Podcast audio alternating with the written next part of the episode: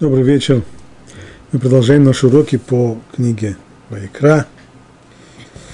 Последний недельный раздел этой книги Бехукотай. Это 26 глава в начале. Эта глава представляет собой завершение книги Вайкра с одной стороны, а с другой стороны, перед предыдущая глава, она завершила собой описание всех заповедей, которые были даны на Синае. От середины книги Шмот и до почти конца книги Вайкра, которая излагает эти заповеди. А вот теперь в этой 26 главе речь идет уже о последствиях выполнения или невыполнения этих заповедей. Так, с начала главы если вы будете следовать моим законам, сохранять мои заповеди, исполнять их, то я дам вам дожди вовремя, и земля даст урожай, и полевые деревья дадут плоды, и достигнет у вас молодьба, сбора винограда, то есть будет настолько много зерна, что молодьбой будут заниматься до того, как начнется уже сбор винограда, а сбор винограда достигнет сева, это самое уже поздней осень, и вы будете есть хлеб досыта, и будете жить спокойно в вашей стране, и я установлю мир в стране, и когда ляжете, никто не потревожит, и изведу хищных зверей, и меч не пройдет по вашей стране, и будете выгнать ваших врагов, и падут они перед вами. Меча. Великолепная картина. Все, все замечательно, масса благословений, благополучие, мир, процветание, материальный достаток, все это хорошо. На предыдущем уроке мы познакомились э, с комментарием Рамбана к этому отрывку, в котором Рамбан с одной стороны обращает наше внимание на том, что благословения, сказанные здесь, они отличаются от многих других упомянутых в Торе, ибо это благословение всему народу, такие, что когда народ в большинстве своем соблюдает законы Торы, то на всей земле Израиля с ним случаются вот такие вот замечательные вещи. И самое главное, что Рамбан утверждает, может быть, я снова зачитаю этот отрывок, благословения, приведенные в этой главе, они относятся ко всему народу в целом. И мы уже разъяснили, что существование всех этих благословений связано с чудесами.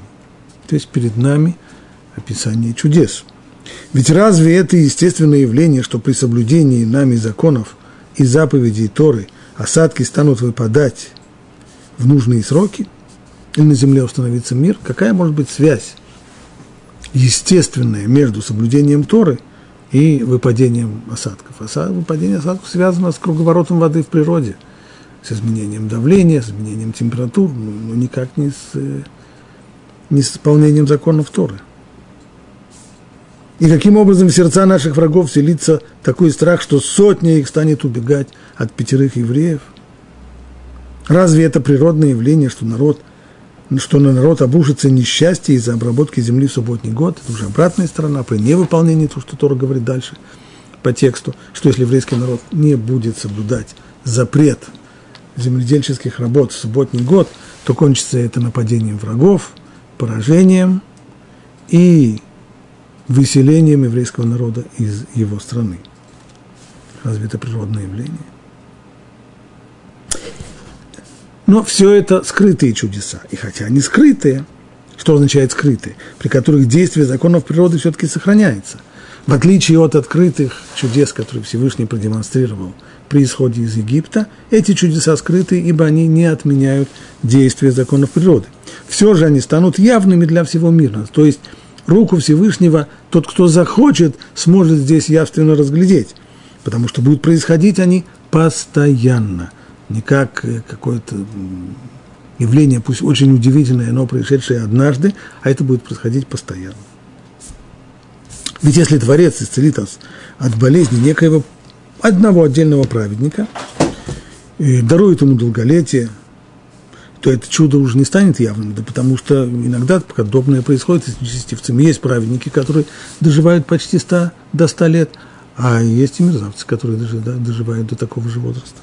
Есть э, праведники, которые могут похвалиться крепким здоровьем, а есть и грешники, которые тоже ничем не уступят. И наоборот, как есть грешники, которые страдают от всяких неприятностей, так есть и праведники, которые страдают.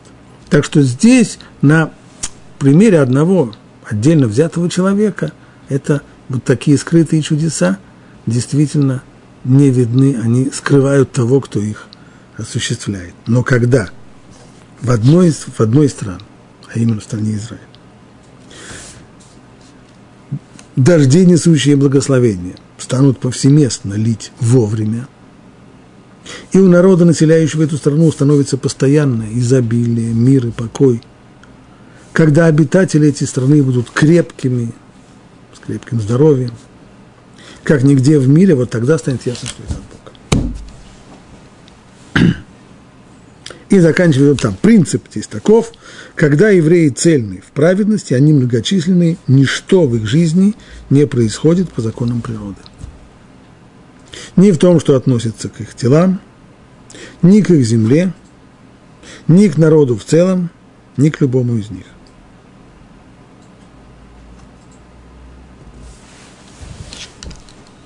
Так все, что сначала, здесь есть ступень, сначала Рамбан говорит о том, что воздаяние за заповеди – это неестественное явление, это чудо, ибо с точки зрения законов природы нет таких законов, чтобы соблюдение заповедей приносило благосостояние, а э, нарушение запрета седьмого года приводило к изгнанию из страны. Это Дальше Рамбан поднимается еще на одну ступеньку. Ведь вообще все – когда евреи в целом праведны, тогда они поднимаются на такую ступеньку, в которой все, ничто в их жизни не происходит по законам природы. Когда они находятся на низкой ступени, тогда да. Тогда законы природы над ними давляют. Но когда они поступают, поднимаются на более высокую ступеньку, тогда все, что происходит с ними – Ничто в их жизни не происходит по законам природы, ни в том, что относится к их телам, ни к их земле, ни к народу в целом, ни к любому из нас.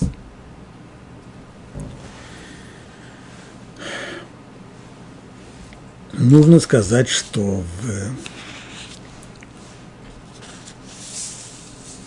в, в главе, в книге Шмот, в недельном разделе Бо, Рамбан там дает еще более резкую формулировку – он говорит, что смысл многих заповедей, которые получены в Торе и связаны с, с исходом из Египта, это напоминание об исходе из Египта.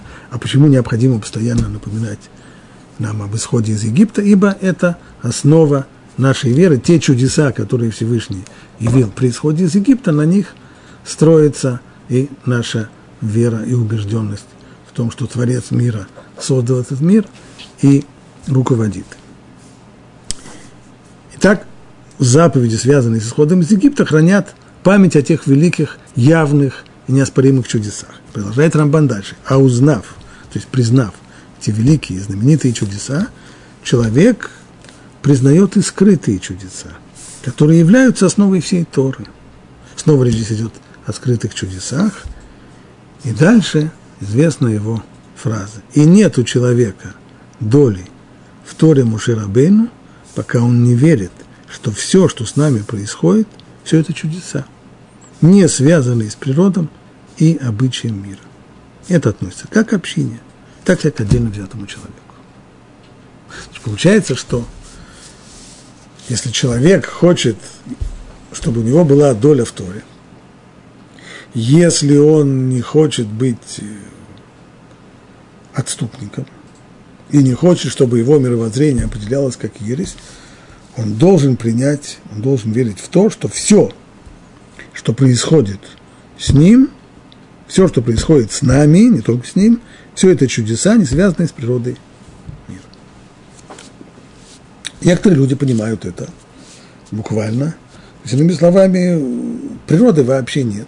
Есть только природы нет, законов природы нет. Есть только воля Всевышнего, которая творит скрытые чудеса.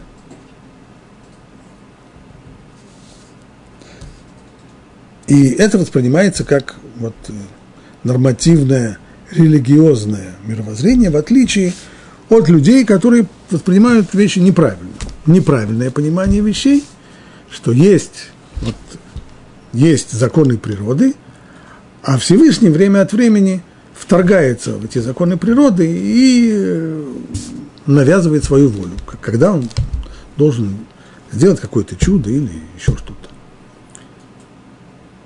Вне всякого смысла, вне всякого сомнения, последнее утверждение о том, что есть объективно существующие законы природы, только Всевышний он может их э, изменять по своей воле, это, безусловно, взгляд неправильный. Объективно существующих законов природы нет, есть законы природы, созданные Всевышним. Он создатель этих законов, он их запустил, он ими управляет. Понятно, что он им может возможности приостанавливать их действия на определенное время. Это с одной стороны. А с другой стороны,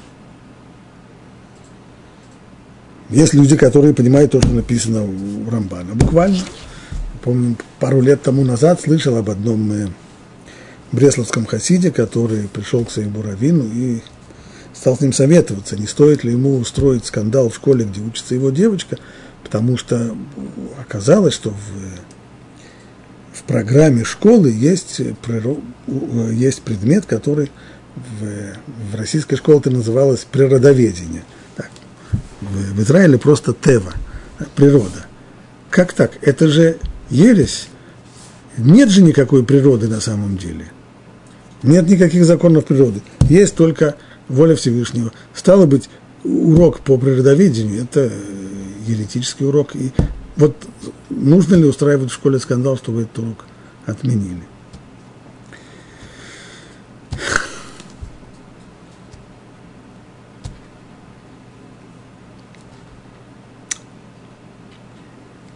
Очевидно, что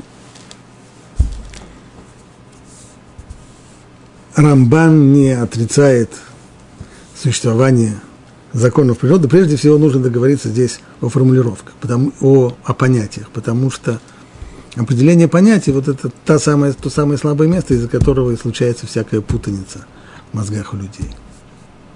Что мы называем природой, а что мы называем чудом? обычное принятое объяснение. Само слово «тева» на языке Торы происходит от слова «тава», то есть «отпечатывать». Это как чекан, которым печатают монеты, и каждый удар чекана по кусочку металла приводит к тому, что на металле появляется то же самое изображение. Еще раз, и еще раз, и еще раз, и еще раз. То есть Законы природы – это устойчивые и постоянные причинно-следственные связи, когда мы можем сказать, что если случается событие А, то при условии X из него обязательно последует, однозначно последует событие Б, то перед нами закон природы. Это устойчивая причинно-следственная связь. А что ж такое чудо? Чудо – это событие, которое происходит, это связь между событиями, которая происходит не постоянно. А она одноразовая или редко случающаяся. То есть, по сути своей, разницы между природными явлениями и чудесами нет. Ибо и то, и другое – это воля Всевышнего. Только воля Всевышнего проявляется либо как закон природы, как устойчивая причинно-следственная связь, либо она проявляется как неустойчивая, непостоянная, а одноразовая причинно-следственная связь, когда событие А вместо того, чтобы привести к событию Б, вместо этого приводит к совершенно противоположному, к событию С. Это чудо.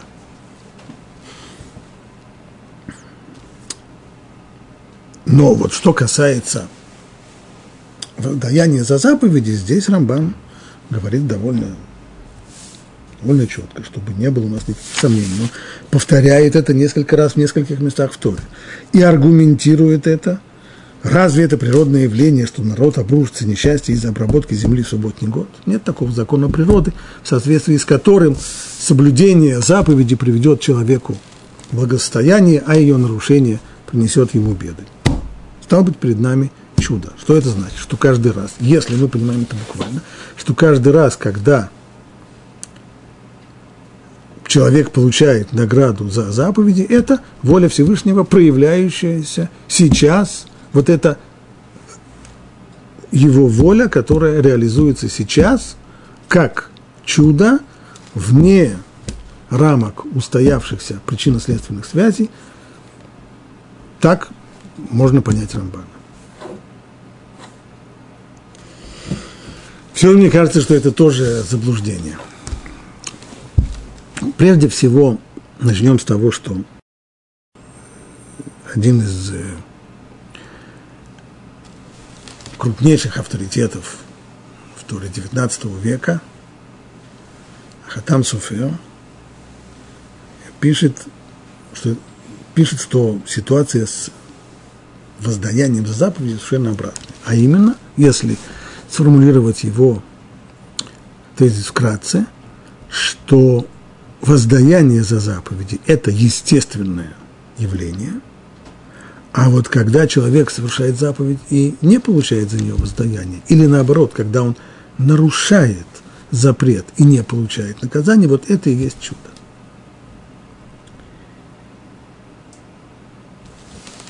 Хатам Софер обосновывает то, что он говорит на одном известном отрывке истории – в книге Шмот рассказывается о том, как еврейский народ после того, как он вышел из Египта, и пришли они в место, которое называется Мара, Мара от слова Мар, горький, и не могли пить воду в море. То есть до сих пор, до этого они шли по пустыне, в пустыне вообще воды нет, максимум это только то, что есть во фляжке. Но вот, наконец, приходит в то место, где есть вода, есть источник, но пить из него невозможно. Вода горькая. Так как она горькая, Поэтому-то и назвали это место Мара. И жаловался народ на Муше, говоря, что нам пить. И возвал Муше к Богу, и тот указал ему дерево. И он бросил его в воду, и вода стала пресной, годной для питья. И сказал, теперь Всевышний говорит Муше, если ты будешь слушаться Бога твоего и делать угодное Ему, и внимать Его заповеди, и соблюдать все его законы, то ни одной из болезней, которые я возложил на Египте, не возложу на тебя, ведь я Бог твой целитель. Ну, вот говорит Хатам Суфер. Здесь же четко абсолютно записано, что воздаяние за исполнение заповеди – это естественный процесс. Смотрим в этот текст, ничего подобного не видим. Даже наоборот, можно сказать. Что произошло перед этим? Произошло чудо, а именно – Всевышний указал Муше веточку дерева, Мидраш еще говорит, что дерево было горькое, и сказал ему бросить это в воду, бросил это в воду, произошла реакция, что-то зашипело, и вода стала годной. Так, так это чудо. И теперь Всевышний говорит, так вот, видел такое чудо? Чтобы ты знал, будете соблюдать заповеди, да? тогда ни одну из болезней, которую я возложил на Египет, не возложу на тебя. Но словами тогда тоже будут происходить чудеса. Казалось бы, прямо противоположно. Но Хатам Суфер объясняет, мы перевели, на, на русский язык обычно это переводят, и когда, когда выяснилось, что вода горькая, пить ее нельзя, и указал ему Бог дерево, он бросил его в воду. Но в оригинале написано не «ваяр-эу», а «вайореу», что, если уж точно и буквально переводить, означает «не указал ему», а научил его. Указывать не нужно было, дерево было рядом. А что значит научил? Научил, раскрыл ему то, чего раньше Муше не знал. А именно, Муше не мог себе представить, что вот это вот дерево, если его бросить в воду, то оно приведет, что, то приведет к тому, что вдруг станет, э, исчезнет горечь, и дерево станет, и вода станет годные в питье, потому что с точки зрения химического состава воды и дерева подобные реакции представить себе было невозможно. А что же Всевышний его обучил? Он ему раскрыл, объясняет Хатам Суфер, раскрыл, что поскольку, этот, может быть, сам факт не нужно было Муше раскрывать, в общем, но конкретно, то есть, что поскольку законы, которые действуют в мире, это не только законы физического мира. Нам известны со школьной скамьи законы природы, устойчивые причинно-следственные связи физического мира, они относятся к материальному миру, и по этим законам и живет и существует материальный мир. Но это не единственные законы, которые существуют в мире. Ведь материальный мир – это только оболочка, это только самая нижняя, или точнее, самая внешняя оболочка мира, который был создан. А сердцевина мира, она духовная. И весь мир развивается от этой сердцевины, развивается, развивается от высшего к низшему, пока, пока не доходит до самой-самой нижней, до самой внешней ступеньки, а именно материальной оболочки. Как это можно наблюдать и у человека. Есть внутренний мир человека, и это основа человека, это то, что он думает, то, что он чувствует, то, что он переживает. И то, что он думает, чувствует и переживает, это постепенно это проходит от одной стадии к другой, пока, наконец, не выливается, не реализуется на его внешней материальной оболочке, а именно как выражение лица, как слово сказанное, как слово написанное, как дело сделанное и так далее. Именно так же созданный мир. Так вот, то, что происходит в духовном мире, там нет беспредела, там тоже существуют законы. Иные, законы нам обычно незнакомые. Мы не можем их, в отличие от материального мира, материальный мир доступен нашему эмпирическому изучению, когда мы можем собирать факты, замечать, анализировать их, замечать закономерности, на основе этого выстраивать гипотезу, проверять ее на опыте, и если опыт гипотезу оправдывает, то возводить это в ранг уже закона природы. С духовным миром сделать этого невозможно. Он не поддается эмпирическому изучению. Он вообще не общественная сфера. Он сфера личная, с которой человек приходит в контакт только лично, и то, большей частью, он вообще не понимает, не представляет, что он в данный момент контактирует с духовным миром. Так вот, законы духовного мира. А духовный мир не существует отдельно от материального. Он связывается с ним, как вот как цепочка, у которой кольца, ее звенья один, с другим, один с другим, спускается цепочка вниз, вниз, вниз, пока не доходит до самого нижнего кольца. Вот таким образом выстроены все духовные миры, пока не доходят до материального. Стало быть, когда действ... по действующим духовным законам происходят вещи, которые необъяснимы с точки зрения материальных законов нам известных. Но это не значит, что эти вещи представляют собой чудо и из ряда вон выходящее действие, потому что это тоже закономерности. А это те же самые, это другие причинно, не те же самые, а другие причинно-следственные связи, действующие в духовном мире. И на основе этих законов вот эта вот веточка, брошенная в воду, она должна приводить к тому, что вода станет пресной и годной для питья. Но с точки зрения известных физических законов, тому никакой возможности нет. Соответственно, говорит Хатам Цуфер, то же самое мы можем сказать о воздаянии за заповедь.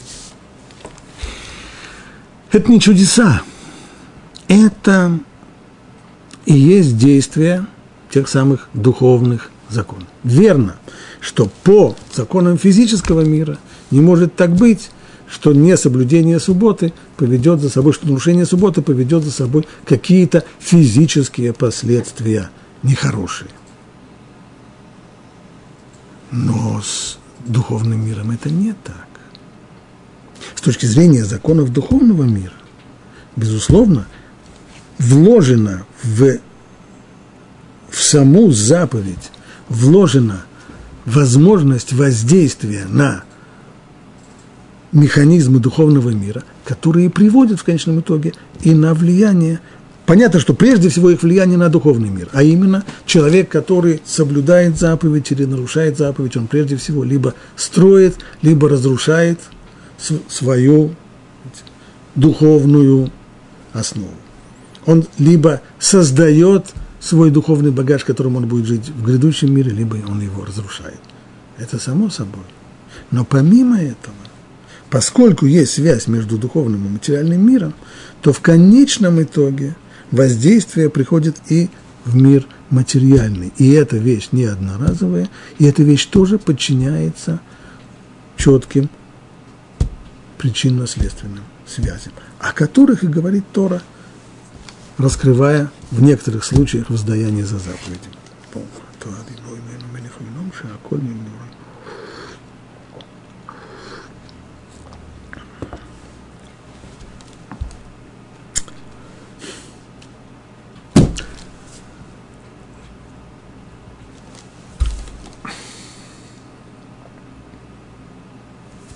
Каналы, по которым приходит воздействие, благотворное воздействие из высших миров в наш материальный мир, они, эти каналы, могут либо расширяться, либо сужаться. И возможность расширения или сужения, она зависит от духовного состояния нашего, от того, насколько мы соблюдаем заповеди или нарушает. Это взгляд, который представляет Хатам Суфер. Ну, казалось бы, в Рамбане написано противоположное. И, безусловно, можно найти и людей, даже, наверное, книги, в которых с большим удовольствием смакуется вот спор, оказывается, есть спор на эту тему, что представляет собой воздаяние за заповеди. Рамбан говорит, это чудо, необъяснимое с точки зрения э, законов мироздания, а Хатам Суфер говорит, нет, все наоборот, воздаяние за заповеди – это естественное явление, а вот когда есть не воздаяние, эстер по ним, когда Всевышний как бы скрывает от нас свое лицо, и мир не реагирует на нарушение, то вот это есть чудо. То есть, когда скажем, в результате того, что человеческое общество, первое, допотопное, пришло к полному разложению, то мир не выдержал просто и раскрылись все хляби небесные, и все затопило водой, спускай воду, это естественное явление. А вот то, что Всевышний потом обещает, что больше уже не будет потопа, вот это уже чудо. То есть Всевышний приостанавливает действие духовного закона, который привел к потопу. Но все же мне кажется, что и Рамбан не станет спорить. Э, что понимание Рамбана правильное. Оно именно таково, как написано и у Хатам Софера тоже. Что просто понимая его буквально, мы приходим к заблуждению. Хотя Рамбан пишет черным по белому, что все, мы уже разъяснили, что осуществление всех этих благословений – связано с чудесами, разве это естественное явление, что при соблюдении нами законов и заповедей Тора осадки будут выпадать в нужные сроки? Да, таких законов нет. Но давайте подумаем. Если это чудо, то есть вот есть какой-то еврей благочестивый, который исполняет заповеди Торы скрупулезно и ответственно, и богобоязненный человек, и Всевышний хочет его отблагодарить, хочет его вознаградить. Говорит Рамбан, и вот тогда происходит чудо, и дожди для такого человека идут точно в нужное время, принося ему хороший урожай, благосостояние. А если Всевышний хотел сделать чудо его, этого самого еврея, отблагодарить, то зачем должен был делать без дождей?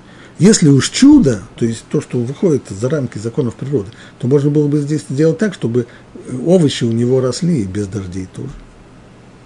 А вот прямо сегодня их э, в землю посеял, а завтра, глядишь, уже вот такие огурцы. А что, это что, разве нельзя? Уж если делать чудо, то какая разница, какое чудо делать? Чтобы дожди шли вовремя и приносили хороший урожай, или чтобы урожай вообще без всяких дождей рос просто так? Значит, безусловно, и Рамбан тоже согласится, что награда за заповеди проходит через рамки законов природы. Да, конечно. Это на самом деле очевидно. Рамбан сам об этом говорит. Он говорит, что эти чудеса, воздаяние за заповедь, это чудеса, но только чудеса скрытые, ибо они не отменяют действия законов природы. Верно.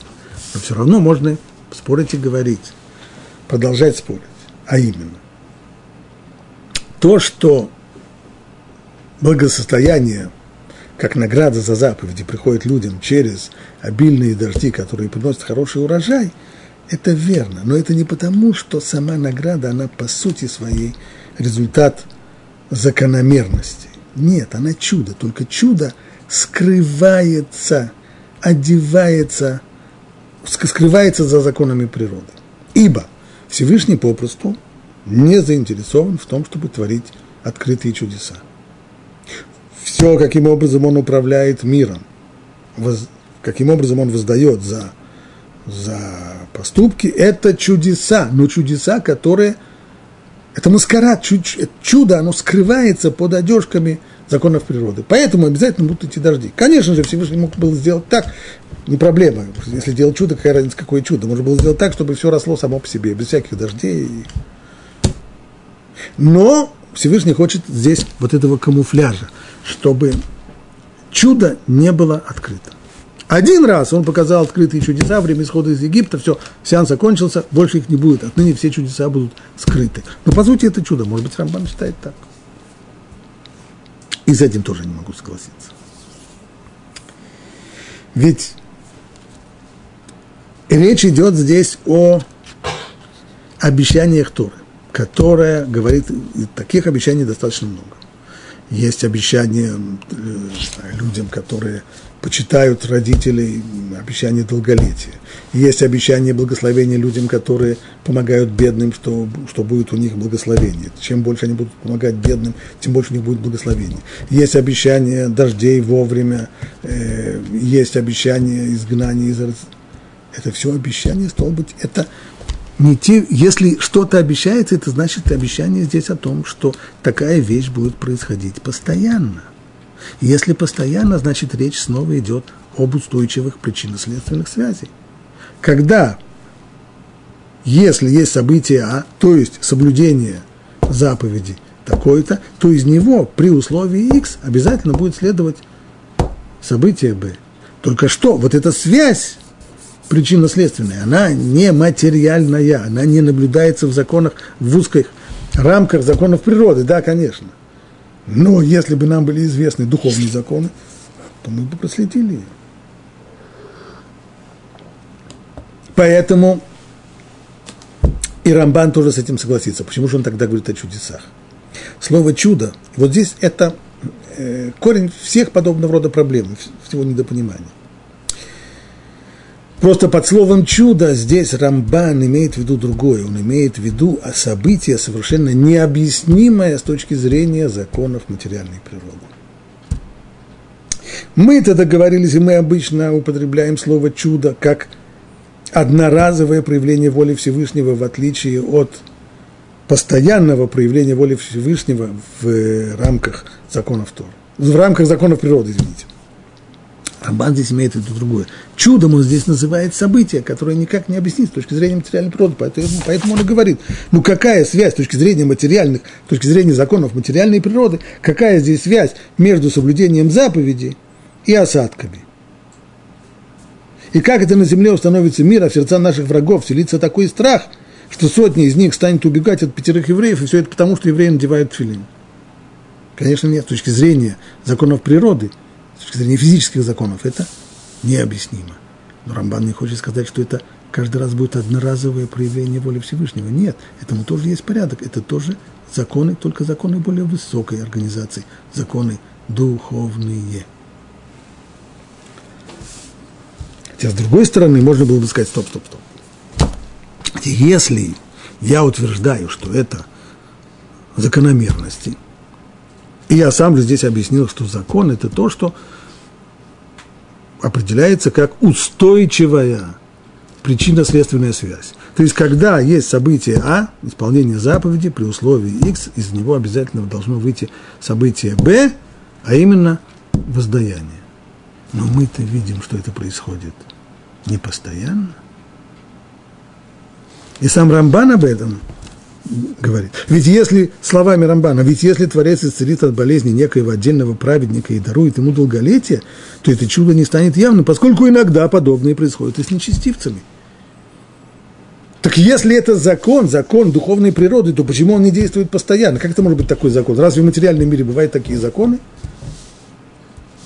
Сегодня в, в четверг, сегодня этот закон действует так – и сегодня соль, когда я ее э, посыпал в суп, она растворилась, а завтра, в пятницу, я посыплю соль в суп, и она не растворится.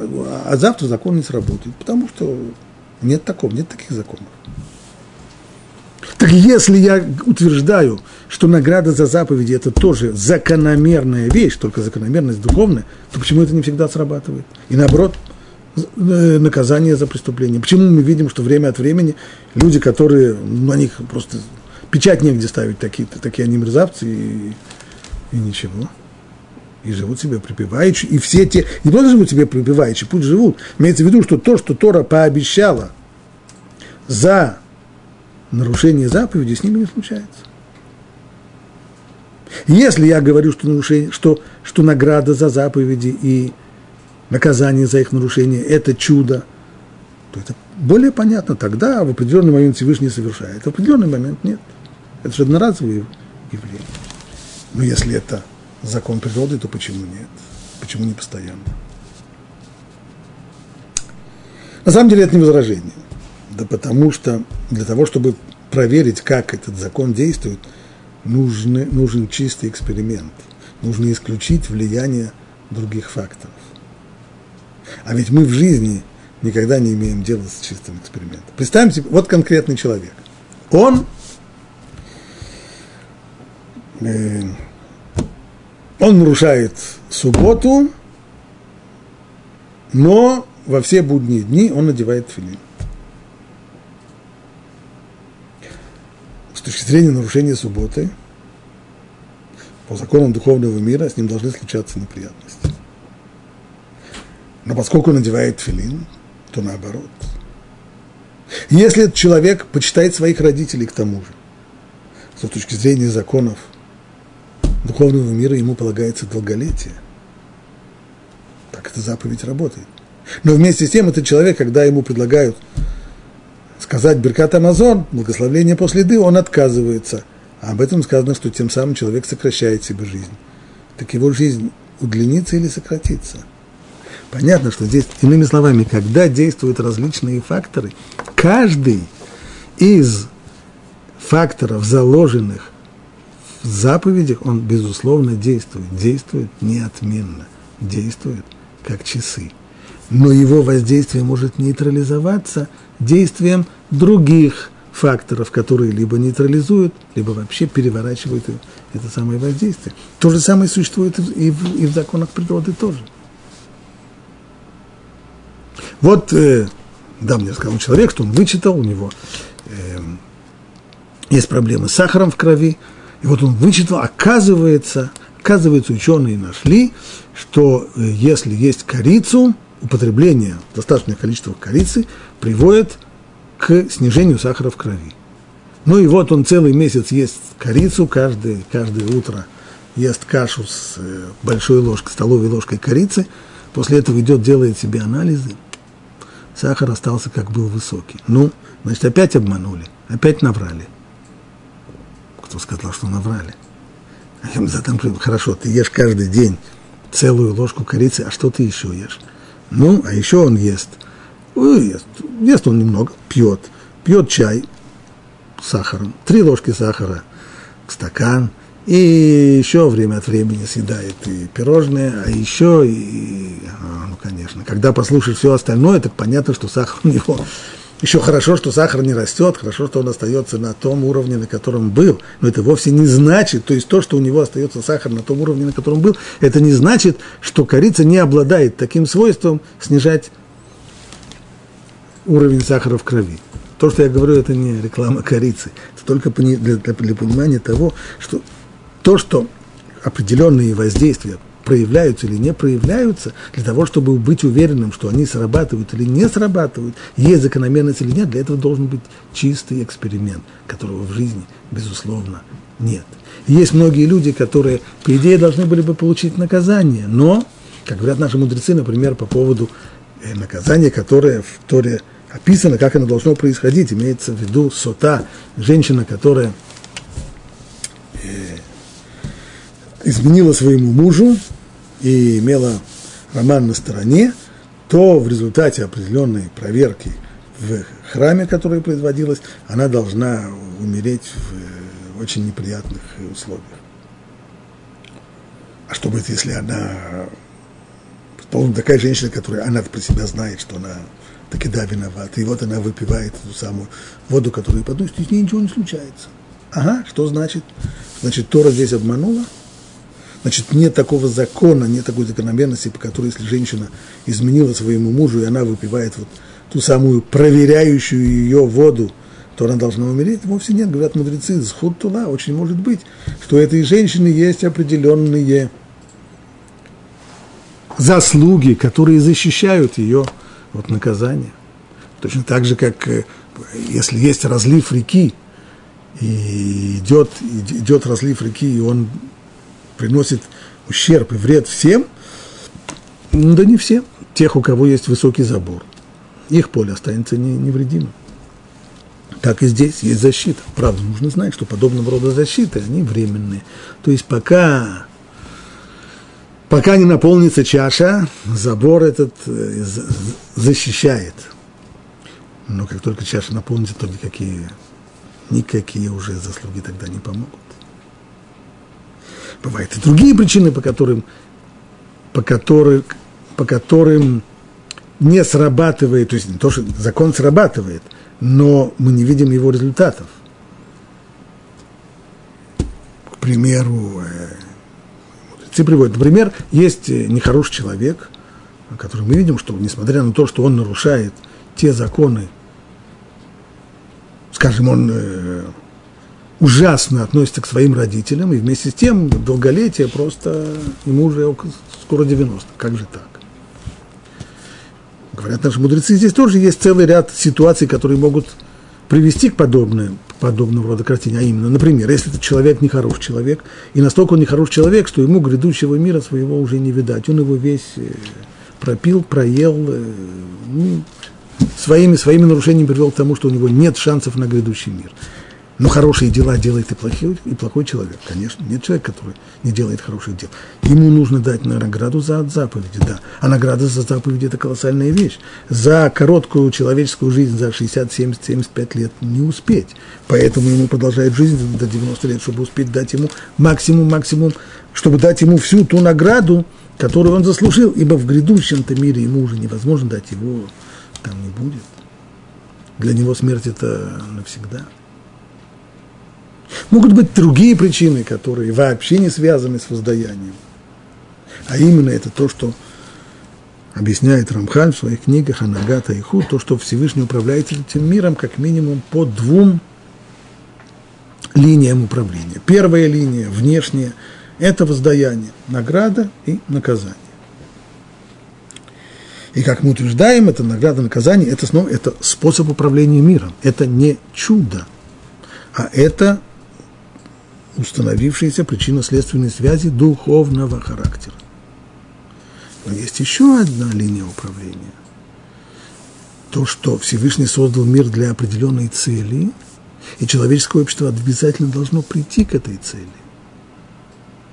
И этому движению не могут и не должны помешать различные нарушения, различные преступления человека.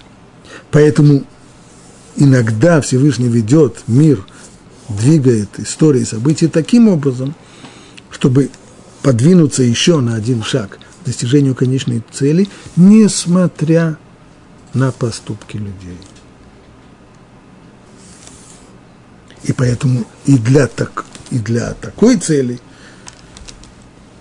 иногда бывает, что, скажем, э, не знаю, тот самый человек, который с нашей точки зрения давным-давно должен был по законам духовного мира должен, должен, давно должен был прекратить свое существование, он все живет и живет и живет, не исключено, что он живет только потому, что от него зависит жизнь или появление на свет кого-то другого, который обязательно должен был появиться на свет в соответствии с программой управления мира, с приведением мира к конечной его цели. Для конечной этой цели необходимо, необходимо было, чтобы появился этот человек. И поэтому держат на свете другого человека. А как только тот человек появится и пройдет, то тогда уже все, Мавр сделал свое дело, теперь он может уходить, а до этого никак.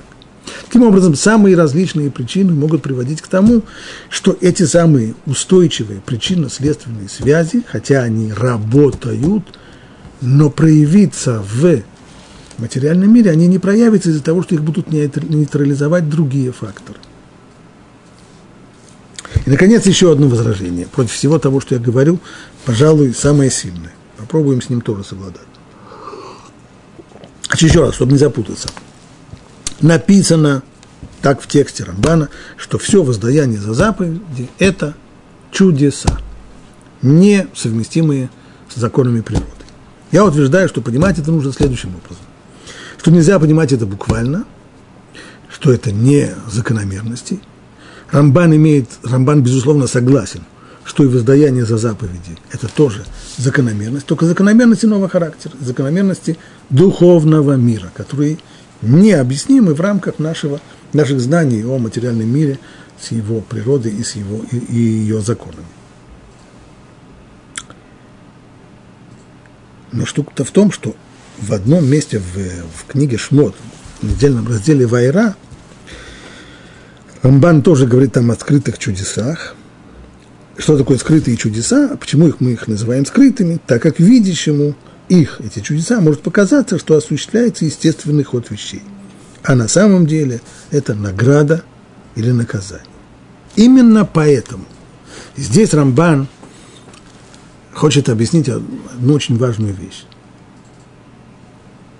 Если мы спросим, а что сказано в Торе о воздаянии за заповеди, то мы увидим, что все обещания Торы носят исключительно материальный характер, благосостояние, мир, нет войны, урожай, сытость и так далее, и так далее. А духовное воздаяние, а доля в грядущем мире, а, а, а, а, рай, а... Ни слова про это. Почему? Ведь более того, на самом деле Рамбан, тот же самый Рамбан объясняет это, как и Рамбам, впрочем, что все эти материальные обещания, безусловно, это не награда за заповеди, это просто улучшение условий, в которых человек несет свое служение. Облегчение ему этого служения. А истинная награда только в грядущем мире, так сказали мудрецы в Талмуде, с хармицвабы аль-малейка нет награды за заповеди в этом мире. Есть, безусловно, улучшение условий. Если человек соблюдает заповедь, и Тора пообещала, что в результате соблюдения этой заповеди у человека будет благосостояние, это просто улучшение ему условий, но не награда за заповеди. Так почему же Тора говорит об улучшении условий, нигде не говорит о награде за заповеди? Почему Тора нигде ни словом не обмолвилась о жизни в грядущем мире? Говорит Рамбан, именно поэтому Тора так подробно рассказывает об обещаниях, относящихся к этому миру ничего не говоря о том, что ожидает душ людей в мире душ. Ведь обещание этого мира противоречит причинно-следственному взгляду. А вечность души и ее соединение с Богом – это нечто совершенно естественное. Душа просто возвращается к Всевышнему, который даровал. Иными словами, Тора говорит про чудеса. Тора не говорит о тривиальных, понятных, очевидных вещах естественных. То, что душа человека не погибает с его, со смертью тела – это естественно. То, что душа человека продолжает жить и после смерти, тоже естественно. Что такое душа? Искра Божья. Она как бы часть отношения ее к Всевышнему, подобно отношению части к целому. Поэтому понятно, что когда человек умирает, то душа возвращается к Всевышнему. Естественно. А вот то, что человек, когда он соблюдает субботу, в результате этого у него э, есть браха, есть у него благословение, благостояние, вот эта вещь неестественная. Поэтому Тора рассказывает о тех вещах, которых, которые вызывают удивление, которые совершенно непонятны. Вау! Ну, казалось бы, вот, вот вам, пожалуйста. Рамбан здесь черным по белому говорит, что материальные, что то, что касается материальных вот этих вот благословений в Торе, это чудеса. Духовное вознаграждение, это Рамбан согласен, конечно же, это естественная вещь, об этом даже и говорить-то не надо. А материальное – это чудеса, которые противоречат причинно-следственному взгляду. И все равно даже здесь, при всем при том, Рамбан не отрицает того, что и материальные вознаграждения, они тоже подчиняются определенным законам. А им. Только почему он называет их здесь чудесами? Потому что то, что, то, что нам непостижимо, то, что нам непонятно, мы не можем этого объяснить. Вот это вот называется чудом. Мы ну никак не сможем объяснить, каким образом то, что человек накладывает филин, влияет на его благосостояние. Ну никак. Нам вполне понятно, что душа человека не исчезает со смертью тела, ибо она не материальна. Если она не материальна, то понятно, что она не исчезнет, понятно, что она живет. Понятно, что она, коли она искра Божья в человеке, так э, она связывается со своим источником после смерти человека. Здесь это ясно, это понятно. А связь исполнения заповедей с дождями, с миром или с войной, с плодовитостью, и подобным, с продолжением жизни человека, вот это вот никак не понятно. И поскольку это никак не понятно, то эта вещь называется здесь чудом. Но вовсе не потому, что это, что, что, что связи такой вообще не существует, и что нет законов, по которым, естественных законов духовного мира, по которым происходит подобного рода воздаяние. Итак, резюмируем. На наш взгляд – Рамбан не станет спорить с тем, что воздаяние, ну, что касается воздаяния духовного за заповедь, это Рамбан пишет черным по белому, что это совершенно естественная вещь. Тот, кто понимает естество, не понимает, тот, кто понимает, что душа абсолютно нематериальна, понимает, что она остается жить и после смерти человеческого тела, и связывается с Богом, все понятно. Что касается материальных не вознаграждений, а э, материального поощрения за исполнение заповеди, хотя Рамбан называет это чудесами, но это имеется в виду две вещи. Первое, что это не входит никоим образом в э, рамки и непонятно с точки зрения законов материальной природы. Нам это и связь, какая может быть связь между исполнением заповеди и этим поощрением, мы ее не можем проследить, она нам непонятна, поэтому Рамбан называет это чудесам, чудесами, но на самом деле это естественные, естественные вещи с точки зрения духовных законов природы, которые действуют не менее четко, чем законы материальной природы. Это естественно. Закончим только простой для, для того, чтобы заострить этот вопрос простой шуткой случилась неприятность на стройке, несчастный случай. Один из строителей погиб. Приезжает комиссия расследовать, начинает спрашивать э, свидетелей. Один из рабочих говорит, ну, как это было. Вот, э, вот парень стоял на, на лесах там, на, на четвертом этаже поскользнулся, упал вниз на кучу шлака и кирпичей и умер естественной смертью. Следователь спрашивает, не понял, если он, если он упал с четвертого этажа, как это он умер естественной смертью? Вообще это рабочий, ну как? Если человек падает с четвертого этажа на кучу шлака, разве это не естественно, что он умрет? Конечно, естественно.